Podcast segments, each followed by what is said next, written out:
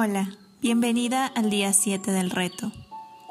El mundo está lleno de debes hacer esto, que la gente aplica su comportamiento sin previa evaluación, y la suma total de todos esos debes componen una gran zona errónea. Es muy posible que te dejes guiar por una serie de normas y principios con los que ni siquiera estás de acuerdo, y que sin embargo seas incapaz de romper con ello y decidir por ti misma lo que te va bien o no te va bien. No hay nada absoluto, no hay normas ni leyes que siempre tengan sentido o que sean beneficiosas para todos en todas las ocasiones. La flexibilidad es una virtud mayor y sin embargo puede que te sea difícil e incluso imposible quebrantar una ley inútil o violar una tradición absurda. El condicionamiento a la sociedad o medio cultural puede ser muy útil a veces, pero si esto es llevado a un punto extremo, puede convertirse en una neurosis. Particularmente si el resultado de esta adaptación de los debes hacer esto o aquello es la infelicidad, la depresión o la ansiedad. Si te cuesta tomar decisiones, incluso para asuntos triviales, esta es una consecuencia directa de la tendencia a dividir las cosas en categorías de bien y de mal. La indecisión proviene de querer tener razón, de hacerlo bien, y el posponer la elección te impide enfrentarte con la ansiedad que escoges sentir cada vez que te equivocas. Cuando hayas logrado eliminar el bien y el mal, lo correcto o lo incorrecto de cada decisión, entonces te será muy fácil tomar decisiones. Si estás tratando de decidir, por ejemplo, a qué universidad irás a estudiar, corres el riesgo de quedarte inmovilizada para siempre, incluso después de haber tomado la decisión porque quizás no era la correcta. Más bien opta por no hay universidades perfectas. Si escojo A, tales serán las consecuencias más probables, mientras que B posiblemente me brindará estas otras. Ninguna de las dos es justa o la más perfecta, simplemente una es distinta de la otra y ninguna de las dos te ofrece garantías totales, como tampoco si la elección está entre A, B o Z. Igualmente, puedes disminuir tu tendencia a la indecisión pensando que los posibles resultados no serán ni buenos ni malos, ni correctos o incorrectos, ni siquiera mejores o peores, simplemente serán diferentes. Tu eficacia no se mide por tu capacidad de elección.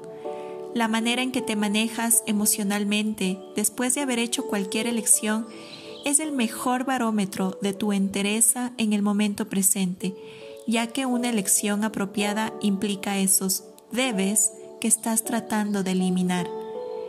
El pensar de una manera nueva será útil en dos sentidos.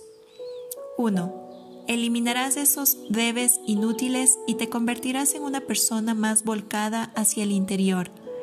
Y 2 encontrarás que es menos dificultoso tomar decisiones sin esas categorías erróneas de bien y de mal.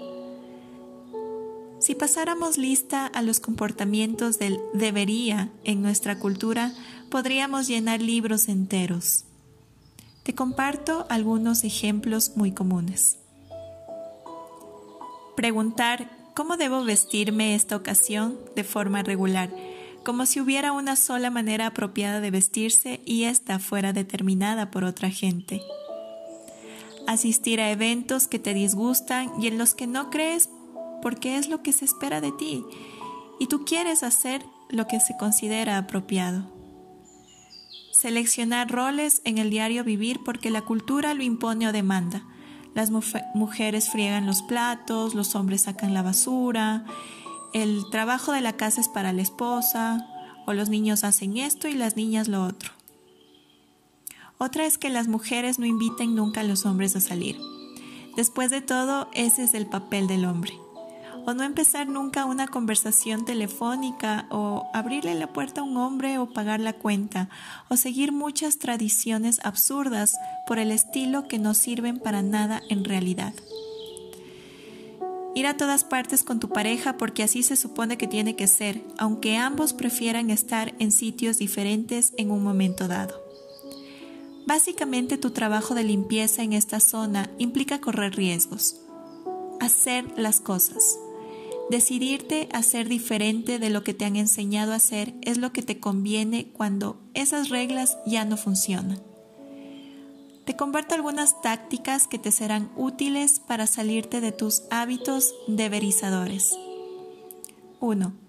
Empieza a crear tus propias tradiciones. Por ejemplo, si siempre has decorado tu árbol de Navidad la víspera de Navidad y prefieres hacerlo tres días antes, empieza una nueva tradición, una tradición que tenga sentido para ti. 2. Piensa en las decisiones como en actos que provocarán diferentes resultados, en vez de actos que están bien o están mal. Al tomar decisiones, elimina la noción de bien y mal y di que cualquiera está bien, solo que cada una traerá distintas consecuencias. Confía en ti mismo y en ti misma al tomar una decisión en vez de buscar un apoyo externo que te ofrezca alguna garantía. 3. Rechaza los roles que tú estás asumiendo en tu vida. Sé lo que quieres ser, sea lo que sea, en vez de lo que crees que se espera de ti porque eres hombre, mujer, un ser maduro o lo que sea. Conviértete en el juez de tu propia conducta y aprende a confiar en ti mismo y en ti misma para tomar las decisiones del momento presente. Deja de buscar en las tradiciones y las normativas de toda la vida la respuesta adecuada. Toma el libro de trabajo del día 7, haz los ejercicios sugeridos. Y no te olvides de cantar tu propia canción de felicidad de la manera que escojas cantarla, sin preocuparte ni importarte cómo se supone que debe ser.